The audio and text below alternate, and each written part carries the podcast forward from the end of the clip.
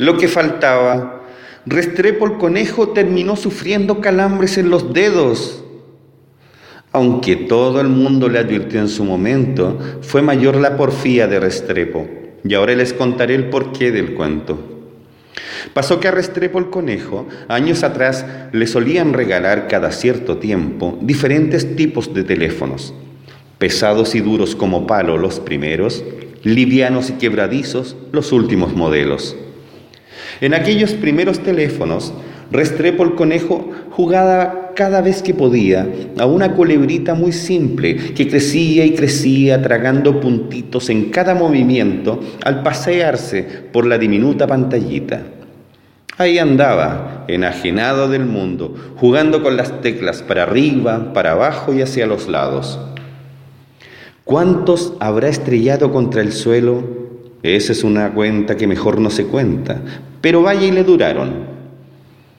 La tecnología traería consigo los famosos teléfonos touch, con una pantalla más grande y nítida, sin teclas de por medio y con sonido estéreo.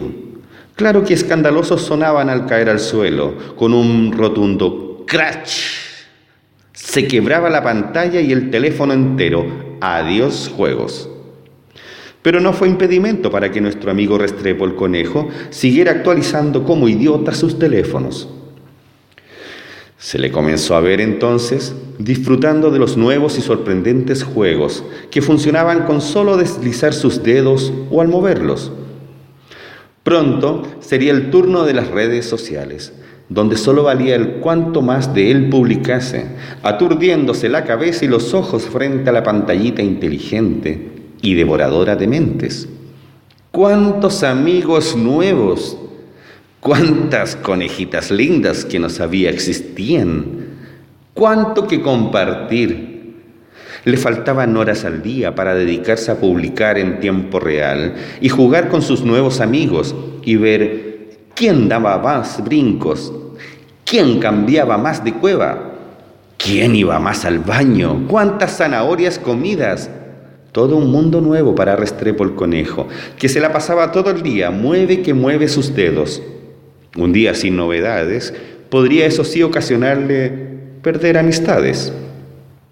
Varios le vieron pegarse más de un costalazo e irse de bruces al suelo saltando, pero Restrepo podía salir volando y no soltar el teléfono. Hasta que comenzaron los verdaderos problemas.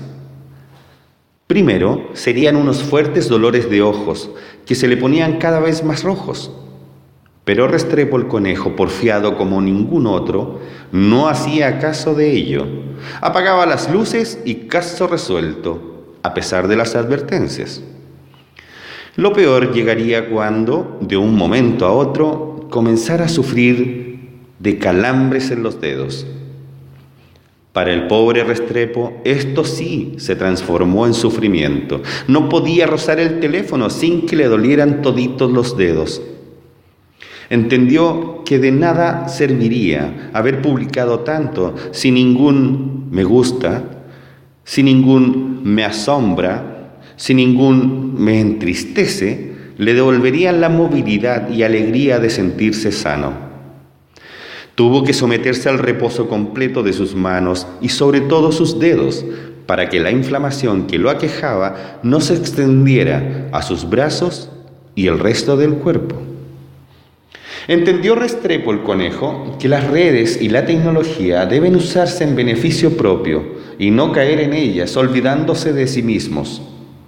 Que los juegos son eso, nada más que juegos, y no por ello tenemos que llegar a extremos y terminar sufriendo, como nuestro amigo conejo, que de dolorosos calambres en los dedos sufrió por largo tiempo.